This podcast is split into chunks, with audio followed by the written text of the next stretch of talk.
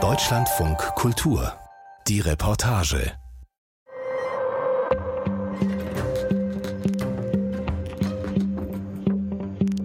Schätzungsweise 15 Millionen Mal wurden Kinder in Ost- und Westdeutschland zur Kur geschickt. Manche mehrfach.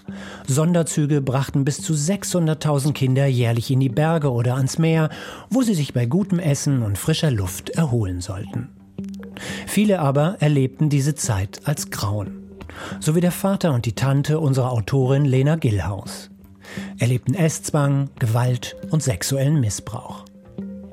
Die Reportage, die ehemals Betroffene vielleicht triggern könnte, erzählt die Geschichte einer Reise mit dem Vater und anderen Verschickungskindern zu den Kurheimen und zu den Verantwortlichen, die eine Aufarbeitung bis heute erschweren.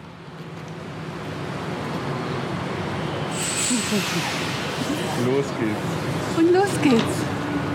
Oktober 2022. Mein Vater Matthias und meine Tante Barbara begrüßen sich am Dortmunder Hauptbahnhof. Von hier sind sie 1967 zur Kur verschickt worden.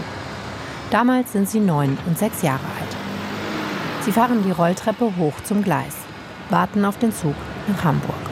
Ich weiß noch, dass wir dann hier eben gestanden haben, auch weit vorne, und Mama so, äh, so traurig war. Ne? Die war ganz Die hat auch Genau. geweint. Die hat richtig, richtig geweint. geweint. Genau. Barbara kommen die Tränen. Mein Vater nimmt sie in den Arm. Dann rollt der Zug ein. Wir steigen ein. Die Kur prägt sie bis heute. Immer wieder hat mein Vater davon erzählt. Aber nie genau, was dort passiert ist. Also ich bin mir eben ganz sicher, dass ich in, meine kleine Kinderseele eben einen, einen großen Teil davon auch verdrängt und eben an die Seite gesperrt hat. Und in meinem Erwachsenenleben hat es sich darin ausgedrückt, dass ich eben nie nach Sylt wollte. Und immer wenn ich darüber nachgedacht habe, ich halt eben an diesen sechs Wochen Dunkelheit, Schwarz-Weiß-Film eben denken musste. Schon vor einigen Jahren hat er mir von seinen Erfahrungen erzählt. Jetzt will er an den Ort des Kurheims zurückkehren. Wir wissen nur, es lag in Benningstedt, nah am Meer. Verschickt wurden die beiden vom früheren Bundesbahnsozialwerk.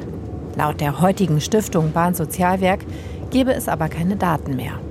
Auf wiederholte Nachfrage hieß es, wir sollten uns nicht mehr melden. Mit auf unserer Reise haben wir Fotos von ehemaligen Kinderkurheimen. Eins zeigt ein zweistöckiges Haus mit spitzem Dach und einer Treppe davor.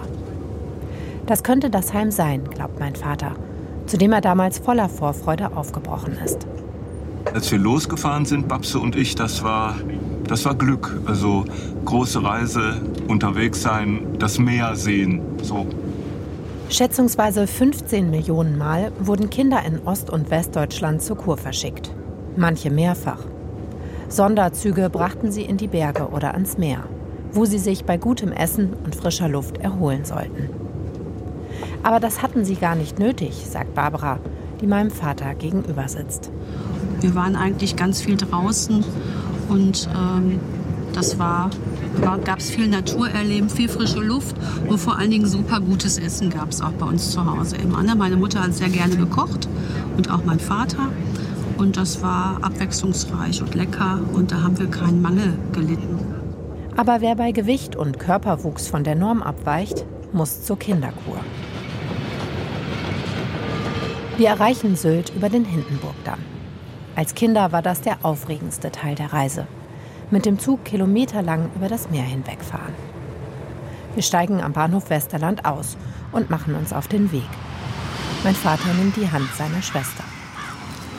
Bei mir ist die Stimmung ziemlich schnell gekippt. Schon der Fußweg zu dem Kinderheim, der kam mir halt sehr weit vor. Das war sehr anstrengend. Und weißt du noch, Babse, wie das dann war? Wie wir getrennt wurden?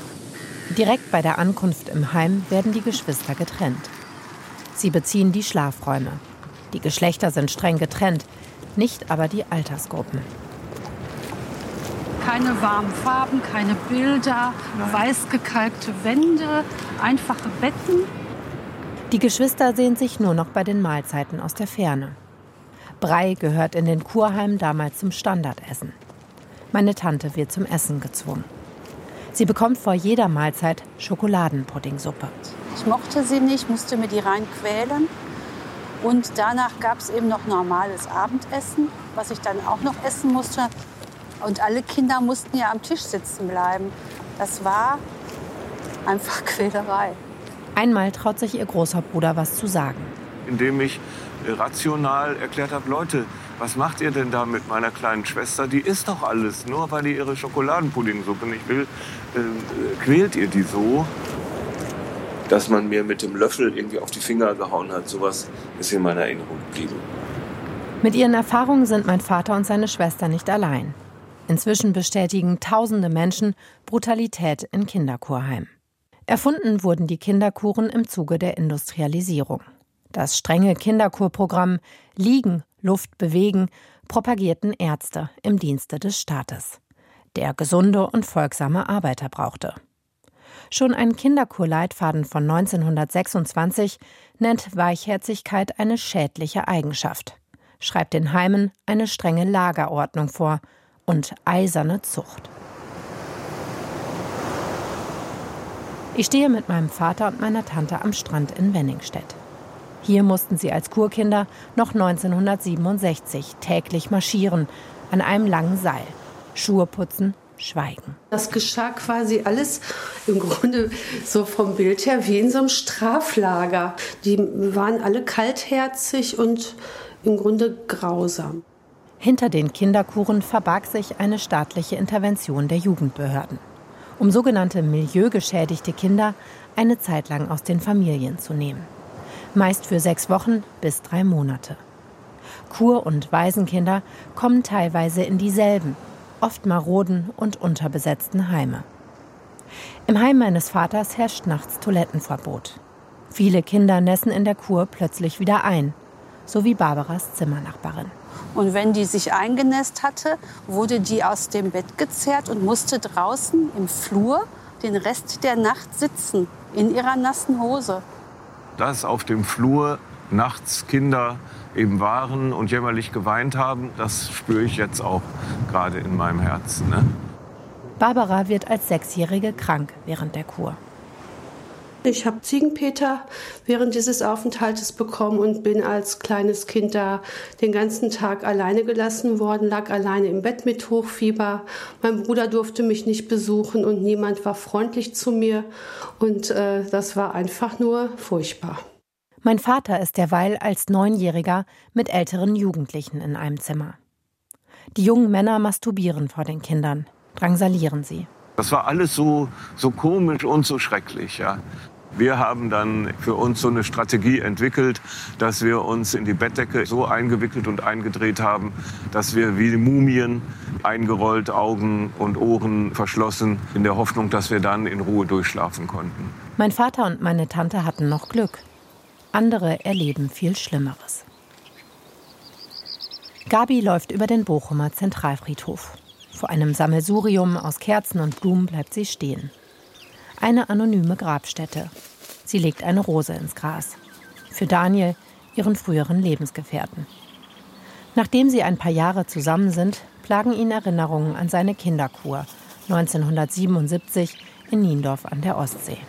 Kinder wurden des Nachts geweckt und wurden dann in den Keller gebracht.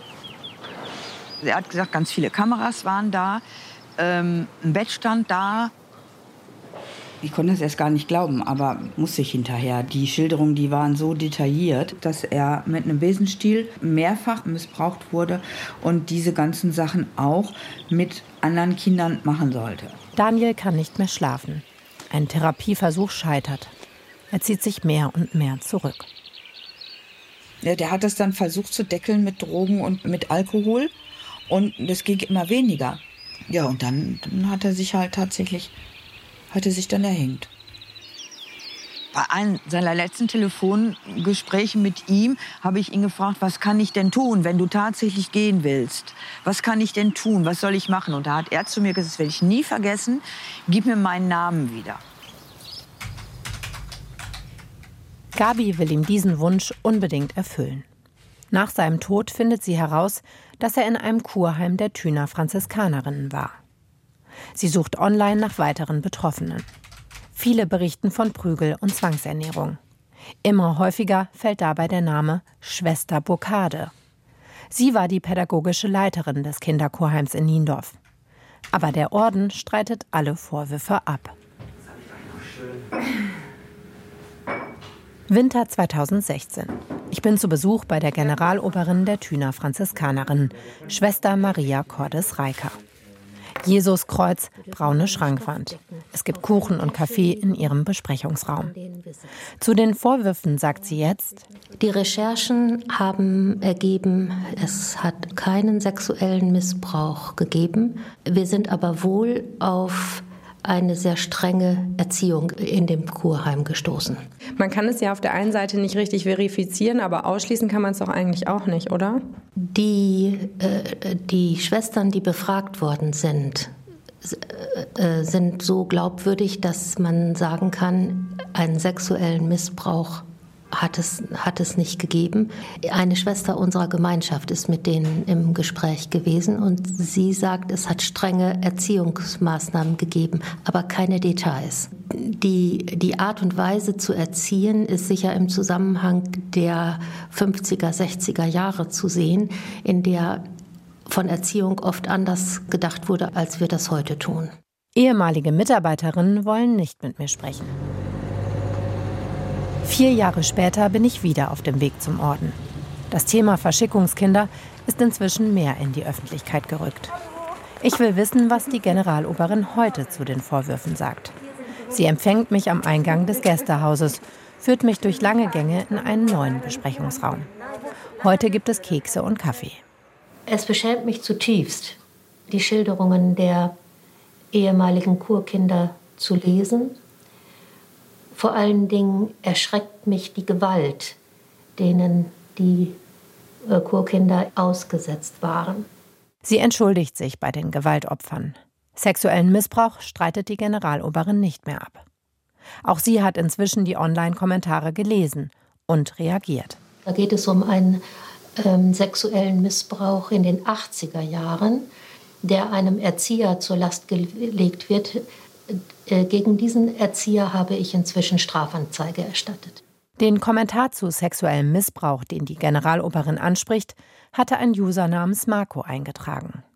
Marco schreibt, dass er 1984 in Niendorf im Kinderkurheim St. Johann von einem Erzieher namens Peter missbraucht worden sei. Ist das ein Hinweis auf den mutmaßlichen Peiniger Daniels, Gabis verstorbenen Lebensgefährten? Zwei Jahre später, Oktober 2022, im Regionalzug von Hamburg zum Timmendorfer Strand. Marco sitzt mit schwarzer Mütze und Maske am Gang, Gabi schräg gegenüber am Fenster. Sie reisen gemeinsam an die Ostsee. Nach der Anzeige des Erziehers Peter durch den Orden hat die Polizei zum sexuellen Missbrauch im Kinderkurheim in Niendorf ermittelt. Marco, Gabi und ich wurden als Zeugen vorgeladen. Doch das Verfahren wurde wegen Verjährung eingestellt. Sie wollen aber noch nicht aufgeben, hoffen auf Aufklärung in Niendorf. Ich möchte mich von diesen Erinnerungen befreien, die ich mit diesem Erzieher ähm, erlebt habe. Und ich versuche jetzt halt mit diesem Aufenthalt das noch mal so ein bisschen, diese Gefühle noch mal so ein bisschen einzudämmen. In Niendorf suchen sie auch nach jemandem, der die Verantwortung übernimmt. Für das, was auch Marco hier erlebt hat. Er konnte erst nach Jahren Worte finden. In seinem Hotel erzählt er mir das erste Mal, was ihm passiert ist. Es war im Sommer und ich war in diesem Kinderkurheim im Kinderkur und dann wurde ich ähm, nachts äh, von diesem Betreuer aus dem Bett geholt. Der hat mich dann mit in sein Zimmer genommen. Dann ähm, hat er sich nackt ausgezogen ich musste mich nackt ausziehen und dann ähm, hat er mich mit in sein Bett genommen und äh, ja, dann musste ich, musste ich äh, sein Glied befriedigen.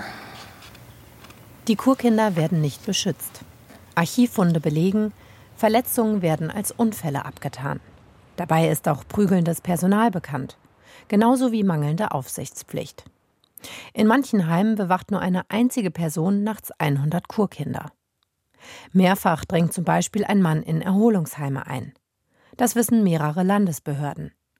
Als in einem Heim Kleinkinder unbewacht bei offenem Fenster schlafen, vergewaltigt er ein fünfjähriges Mädchen. Während der Kur bei den Thüner Franziskanerinnen ertrinken mehrere Kinder. Die Erzieherinnen bleiben straffrei. Kinderkur um jeden Preis, so das Motto der Behörden. Egal wie schlecht es den Kindern geht, sie dürfen nicht nach Hause. Briefe werden zensiert, die Eltern erfahren nicht, wie es den Kindern geht. Manchmal selbst dann nicht, wenn sie im Sterben liegen. Die Schwachen sind in den Kurheimen hilflos. Ein perfektes Umfeld für Täter. So, jetzt sitzen wir wieder in diesem Zug, wie damals 79. Was ist das für ein Gefühl, jetzt das erste Mal wieder an diesen Ort zurückzukehren? Ein ganz komisches Gefühl. Also es ist auch so, nochmal in die Geschichte zurückzufahren. Ähm, auch zu wissen, was das, das, was damals passiert ist, mein Leben verändert hat. Und wirklich von Grund auf verändert hat. Hannover Hauptbahnhof, Herbst 2022. Alexandra, rötliche kurze Lockenbrille, sitzt im Zug, der langsam aus dem Bahnhof rollt. Neben ihr liegt ein blauer Rucksack. Darin steckt, wie vor 43 Jahren, ihr Teddy Brummi und ihre Verschickungskarte. Wie 1979, als sie als sechsjähriges Mädchen von diesem Bahnhof aus verschickt wird. Zum einen weiß ich, dass ich nicht mehr Opfer bin, wenn ich dahin fahre. Und dass ich gar kein Einzelfall war, was ich viele Jahre geglaubt habe. Und das ist äh, Millionen von Kindern auch passiert. Ich möchte es öffentlich machen, was damals passiert ist. Und es ist ein Stück auch Heilung für mich. Und heute kann ich mich der Situation stellen und damals hatte ich keine Chance. Wir erreichen Bad Sassendorf, ein kleiner Kurort bei Soest in NRW, machen uns auf den Weg zum Kurpark, wo wir später noch weitere Betroffene treffen wollen. Dort, wo früher Alexandras Kurheim stand, steht heute eine Reha-Klinik. Ein ganz neues Gebäude. Hinter dem Haus finden wir einen Pfad in den Wald, laufen auf eine Lichtung zu, hinter der ein Bach fließt. Wir setzen uns an diesen schönen Ort. Es ist schon ein komisches Gefühl zu wissen, dass hier das Haus stand und dass hier das damals alles passiert ist. Ich war vorher ein ganz aktives Kind, ganz fröhliches Kind, abenteuerlustig und ich bin zurückgekommen ganz leise, ganz still. Und immer mit auch einer Angst vor anderen Menschen und kein, kein Vertrauen mehr in, in das Leben, in, in die Menschen. Lange hat sie die Tat verdrängt. Die Erinnerungen kehren 2009 langsam zurück. Ich habe damals wirklich dann Erinnerung gehabt, dass ich auf der Krankenstation lag und ein Arzt reinkam und er dann die Tür abgeschlossen und er hat mich fest an den Arm festgehalten und hat gesagt, er hätte eine besondere Medizin für mich. Und ich habe das damals gar nicht verstanden und dann musste ich ihn ähm, oral befriedigen. 2011 wendet sie sich an die deutsche Krankenkasse DAK. Aber Informationen zum Haus und dem Arzt erhält sie nicht. Den Namen des Arztes recherchiert sie einige Jahre später selbst. Alexandras Fall ist bei der DAK aktenkundig, weil sie Gelder über den Fonds für sexuellen Missbrauch bezieht. Dennoch streitet die DAK Missstände in Kurheim noch 2020 ab. Erst als ich die Krankenkasse mit dem Fall konfrontiere, geben sie die Gewalt zu. Also vom Träger habe ich mich im Stich gelassen gefühlt. Ich konnte dort meine Rechnungen einreichen, die wurden dann immer meistens auch dann pünktlich bezahlt, aber es gab nie eine Nachfrage. Und das hat mich wirklich entsetzt, dass ein Träger solch einer großen Kranken, so eine große Krankenkasse ähm, nicht anfängt, auch selber zu recherchieren.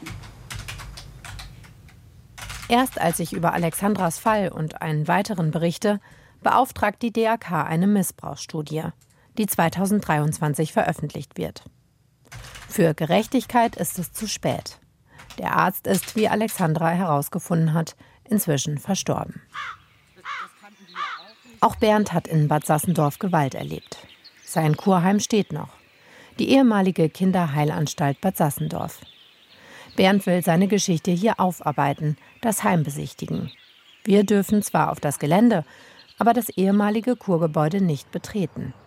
Der ärztliche Direktor Matthias Kaminski erklärt, also das untere Geschoss ist vermietet an einen Kindergarten, da haben wir gar keinen Zugang. Und im Obergeschoss ist eine Intensivwohngruppe mit schwer traumatisierten Kindern, äh, die natürlich äh, jetzt auch nicht da äh, zur Verfügung stehen können.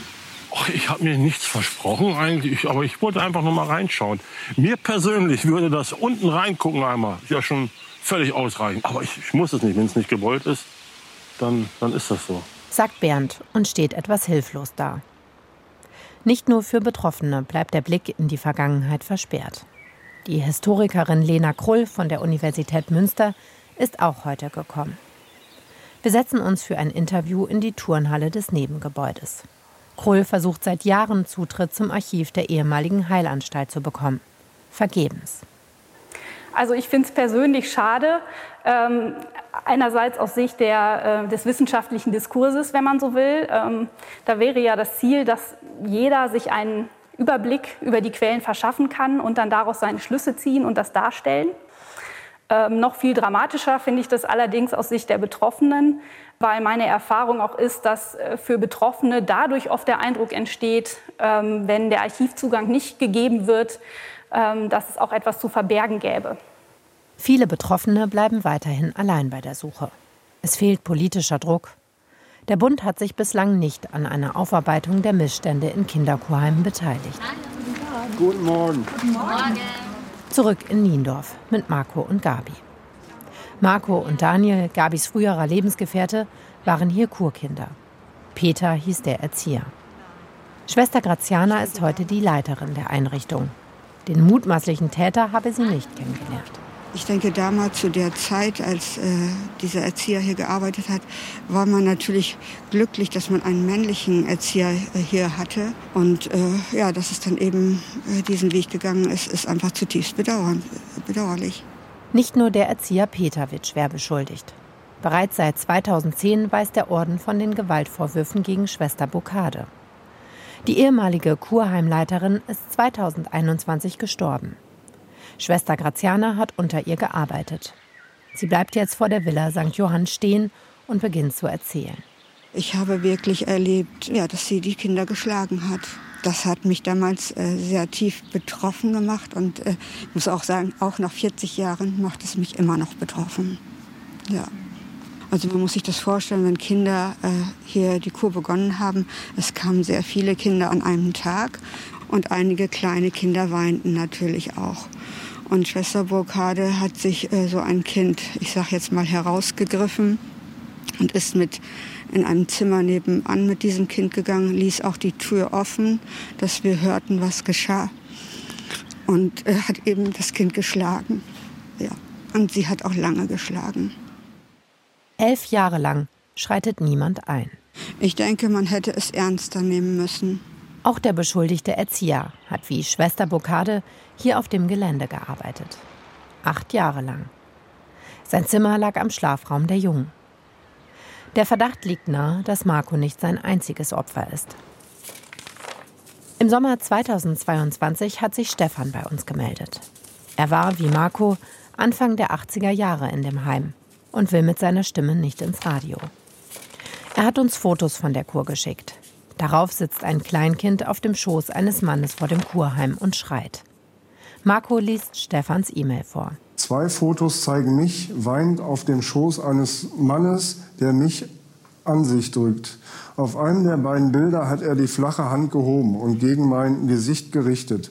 Meine körperliche Abwehrhaltung und meine negative emotionale Reaktion sind auf beiden Bildern klar erkennbar. Ich kann mich erst jetzt erinnern, dass ich während meiner Kinderkur im Liegen von einem Mann missbraucht wurde. Vielleicht ist auf dem Bild ja besagter Erzieher Peter zu sehen. Ob der unscharf fotografierte Mann wirklich Peter ist? Marco ist sich unsicher. Hallo. Hallo. Wer von euch beiden ist denn die Erika? Ich. Marco und Erika Jessen begrüßen sich am Strand vor dem ehemaligen Kurheim. Sie ist damals Erzieherin gewesen und extra gekommen, um Marco zu treffen. Sie identifiziert Peter auf dem Foto klar. Peter war ein sehr emotionaler Mensch, mhm. auch äh, den Kolleginnen gegenüber. Er war immer sehr anlehnungsbedürftig, mhm. was teilweise ganz schön anstrengend war. Mhm. Also gedacht habe ich das nicht. Klar, er hatte sehr oft kleine Kinder auf dem Schoß, mhm. was aber auch teilweise verständlich ist, wenn sie eben Wein, Heimweh haben und so mhm. weiter Äh, aber dieses Hintergrundwissen hatte ich zum damaligen Zeitpunkt nicht. Und insofern ist mir da auch nichts mhm. aufgefallen in die Richtung. Daniel, Gabis verstorbener Lebensgefährte, war hier 1977 Kurkind. Ist er hier auch Missbrauchsopfer geworden? In einem Keller? Darauf kann Gabi hier niemand eine Antwort geben. Opfer von Erzieher Peter jedenfalls wurde Daniel mutmaßlich nicht. Denn der hat erst Jahre nach Daniels Kur hier gearbeitet. Gabi läuft suchend über das Gelände der Klinik. Auf dem Kinder auf einem Spielplatz toben. So hier, wo jetzt die Fenster sind, bin ich mir ganz sicher, dass hier irgendwo der Kellereingang war, auf dieser Seite. Er hat mir erzählt, dass er vorne rein die Treppe runter und dann in den Keller und dass dann in diesem Raum links hinten waren Kameras aufgestellt, ein Bett aufgestellt und es waren, äh, ja, so sagte er, viele Menschen da, viele Männer da. Als ich ähm, vor zwei Tagen hier war, da habe ich mir die, hier die Kinder angeguckt und habe zu Marco gesagt, pff, und keiner von denen weiß, was hier passiert ist. Der Orden der Franziskanerin räumt erst 2022 nach Schwester Burkhardes Tod ihre Brutalität ein. Erzieher Peter dagegen lebt noch. Eine weitere Strafanzeige des Ordens kommt zu spät. Wegen der festgestellten Verjährung wurde nicht mehr ermittelt. Laut seinem Social-Media-Profil arbeitet der Erzieher seit Jahrzehnten in der Kleinkindbetreuung. Er ist noch 2023 im Vorstand eines Erzieherverbandes. Auf Anfragen hat der Erzieher nicht reagiert. Kurz vor der Berichterstattung verschwindet sein Name plötzlich von der Website des Verbandes. Die Ostsee liegt still. Der Himmel ist nebelverhangen. Möwen warten im Schlick. Schwester Graziana sitzt auf der Wiese vor dem Strand und hält ein Blatt Papier fest. Die Schuld der Täter sei nicht mehr zu begleichen, schreibt der Orden. Man hoffe, dass die Opfer verzeihen können. In diesem Zusammenhang ist es uns natürlich ein Anliegen, der, der Kinder zu gedenken, die hier in irgendeiner Art und Weise Leid erfahren haben. Mit einer Gedenktafel vor dem Kurheim. Im Kloster in Thüne verließ die Generaloberin Schwester Maria Cordes Reiker die Inschrift. In Erinnerung an die Kinder, die in unseren Kurheimen Gewalt erfahren haben, wir blicken mit Scham und Trauer auf diese Zeit zurück. Ihr Leid ist uns Mahnung und Auftrag für die Zukunft. Gabi hat die Suche nach Daniels mutmaßlichen Peinigern inzwischen aufgegeben. Der Gedenkstein ist für sie ein Abschluss. In die Fremde verschickt werden. Einsamkeit, Zwang und Übergriffe. Das erleben viele der Millionen Kurkinder als massiven Einschnitt in ihrer Kindheit. Auch wenn sie keine extreme Gewalt erfahren, so wie mein Vater und meine Tante. Zurück auf Sylt laufen wir vorbei an Hagebuttenhecken und redgedeckten Villen. Und ich könnte mir vorstellen, dass das Haus jetzt hier bald auf der rechten Seite käme. Hier auf der Seestraße stand mal ein Kinderkurheim. Direkt am Meer in einem Wäldchen. Mein Vater bleibt vor einer Einfahrt stehen. Dahinter ist ein weißes Haus mit zwei Stockwerken und einem spitzen Dach. Ja, aber das ist ja alles neu. Ja. Ja, das wäre der Hammer. Das wäre der Hammer. Hammer. Oh. oh. Das wirkt. Was mein Vater hier sieht, ist nur das ehemalige Nachbarhaus im selben Baustil. Ja, das könnte passen, wenn hier sonst nichts war. Nein, genau. Nebenan stand ein Privatkurheim, das längst abgerissen ist. Er schaut noch mal auf die Bilder des früheren Heims. Hier hinten, weißt du, durch das Wäldchen. Ja. Für mich ist das die größte Deckung von dem, was wir bis jetzt gefunden haben. Und eben auch ein Hinweis, dass es dieses Haus gegeben hat. Mhm, ja? Genau. Denn das war ja irgendwie auch fast zur Verzweiflung führend, dass niemand sagen konnte, das Haus hat es wirklich gegeben. Ne? Wir gehen zusammen zum Meer. Genau wie in ihren Erzählungen führt ein gezacktes Treppenhaus runter zum Strand. ich finde ganz besonders schön, dass das für Babse und mich eben auch nochmal so eine schöne Chance ist, dass wir eben diese Geschwisterlichkeit, um die wir eben im Laufe der Kindererholung eben betrogen wurden, dass wir das so schön zusammen machen konnten. Und das macht diese Insel eben auch heller und freundlicher. Mein Vater hält den Brief in der Hand, den er als kleines Kind nach Hause schreiben musste und liest. Liebe Eltern, wir waren gestern am Meer. Ich fand einen schönen Stein. Wenn man ihn anfasst, ist er warm. Nun will ich Schluss machen. Schöne Grüße an euch alle, Matthias. Mein Vater bückt sich, hebt einen Stein vom Strand auf, blickt ihn eine Weile an und wirft ihn mit voller Kraft weit hinaus ins Meer.